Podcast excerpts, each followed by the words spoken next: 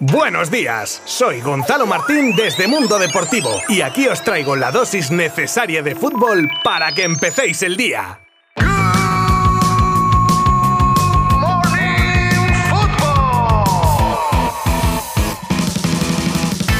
Muy buenas y bienvenidos. Miércoles 23 de marzo, Ecuador de nuestra semana y seguimos a tope en Good Morning Football para traeros las noticias más destacadas de este deporte. Y es que tenemos repaso del partido de cuartos de final de Champions Femenina entre Real Madrid y Barcelona. Y también os contaré la segunda oportunidad que se contempla con la renovación de Dembélé, tenemos los salarios revelados de los jugadores del PSG con sorpresa, también palabras de un Mbappé que dice estar harto, hablaremos de Rafinha, jugador del Leeds que podría mirar al Barcelona Barcelona, de la destitución de Luis García Plaza del Mallorca, las acusaciones sobre Neymar y el estado en el que llega a los entrenamientos, cómo ha salido el nombre de Xavi Alonso como posible sustituto de Ancelotti y muchas más cosas. Si es que hoy venimos cargaditos, cargaditos. Así que vamos ya sin mayor dilación con el episodio de hoy. Os habla Gonzalo Martín desde Mundo Deportivo. ¡Comenzamos!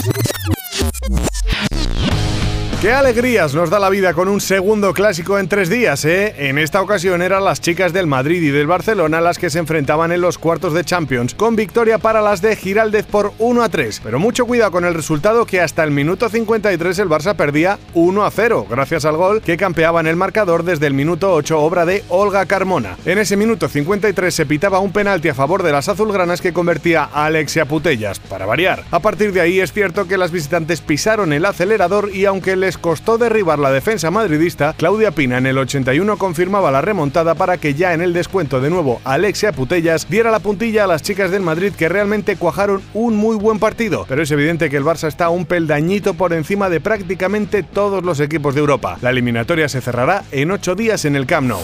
Abrimos capítulo de renovaciones en Can Barça con Rafa Yuste como voz autorizada al respecto y es que el vicepresidente deportivo de la entidad blaugrana se muestra optimista con la extensión de los contratos de Araujo y Gaby y cuidado que ahora no descarta que Usman Dembélé pudiera continuar en el Barcelona. Comenta cómo gracias a Xavi y al rendimiento del francés puede que se vuelvan a sentar con sus agentes. Ahora queda saber la postura de la otra parte y es que según ha podido saber Mundo Deportivo, jugador y representante estarían dispuestos a hablar si se les llama. También se sabe que de momento y a pesar de haber salido el PSG por ahí tentando a Dembélé, no tienen nada cerrado con nadie.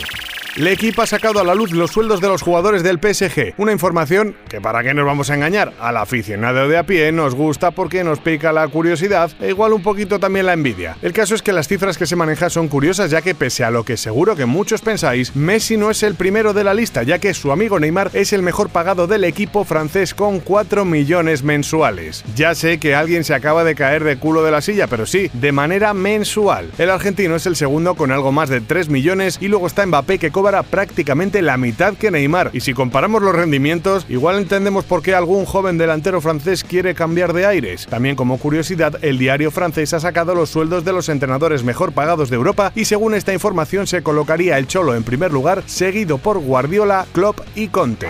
Qué traicioneras son las cámaras de la tele, que te pillan en cualquier renuncio. Bueno, a mí no, porque yo no salgo a la tele. Pero sí a los futbolistas, ya conocemos muchos casos. Esta vez han cazado una conversación entre Pogba y Mbappé dentro de la concentración de la selección francesa, donde el centrocampista del United le preguntaba a Mbappé cómo estaba y se podía ver cómo le decía que estaba bastante harto. No voy a reproducir sus palabras en francés, pues para no humillarme públicamente, pero en esos términos se expresaba Kylian, y la verdad es que es comprensible con la que le está cayendo en las últimas semanas.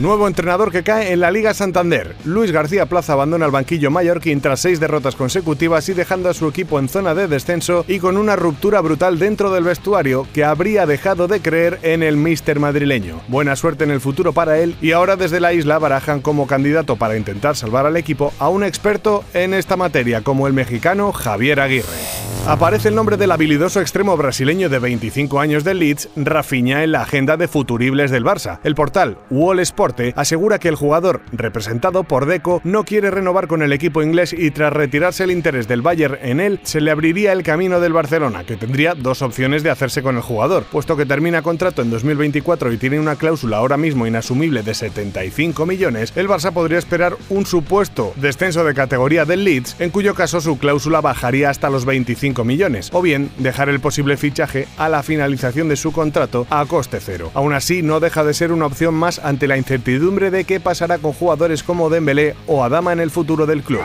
Durísimas, durísimas acusaciones del periodista Daniel Riolo hacia Neymar tras las últimas derrotas en Champions y Liga Francesa. En ellas se ha despachado bien con el brasileño, asegurando que, atentos, ¿eh? casi no entrena y llega a esos entrenos en un estado lamentable al límite de estar borracho. Dice también que habría que firmar un cheque y dejarlo ir porque está haciendo daño al club. Un PSG que tampoco se libraba del periodista, que añadía que el entrenador no existe y que ni Leonardo ni Al-Khelaifi han salido a decir nada de nada. La verdad es que son unas declaraciones durísimas, como os digo, que veremos si no traen consecuencias. Parece que has cocido mucho en Inglaterra la derrota del United a manos del Atlético de Madrid, hasta unos límites que rozan el surrealismo, llevando por ejemplo a Daily Mail a pedir un cambio de normativa antitrampas como las del equipo del Cholo. Se refieren a pérdidas de tiempo de los madrileños que quieren evitar pidiendo que se implanten cronómetros independientes y parar el reloj cuando el partido está en pausa al estilo del rugby. Cuando no se sabe perder, pues pasan estas cosas. Y transformando una frase mítica de los cómics de Asterix y Obelix, están locos estos ingleses.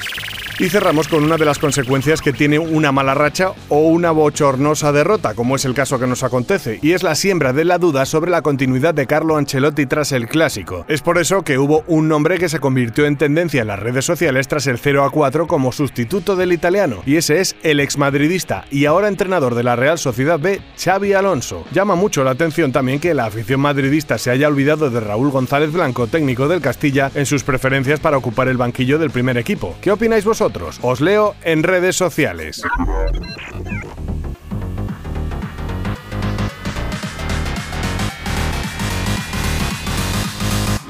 Y hasta aquí por hoy. Muchísimas gracias de corazón un día más por haber elegido este podcast para estar informados de lo último del mundo del fútbol. Y todavía nos queda mucho que contar esta semana, ¿eh? Así que por aquí os espero. Pongo falta. Abrazo virtual. Adiós.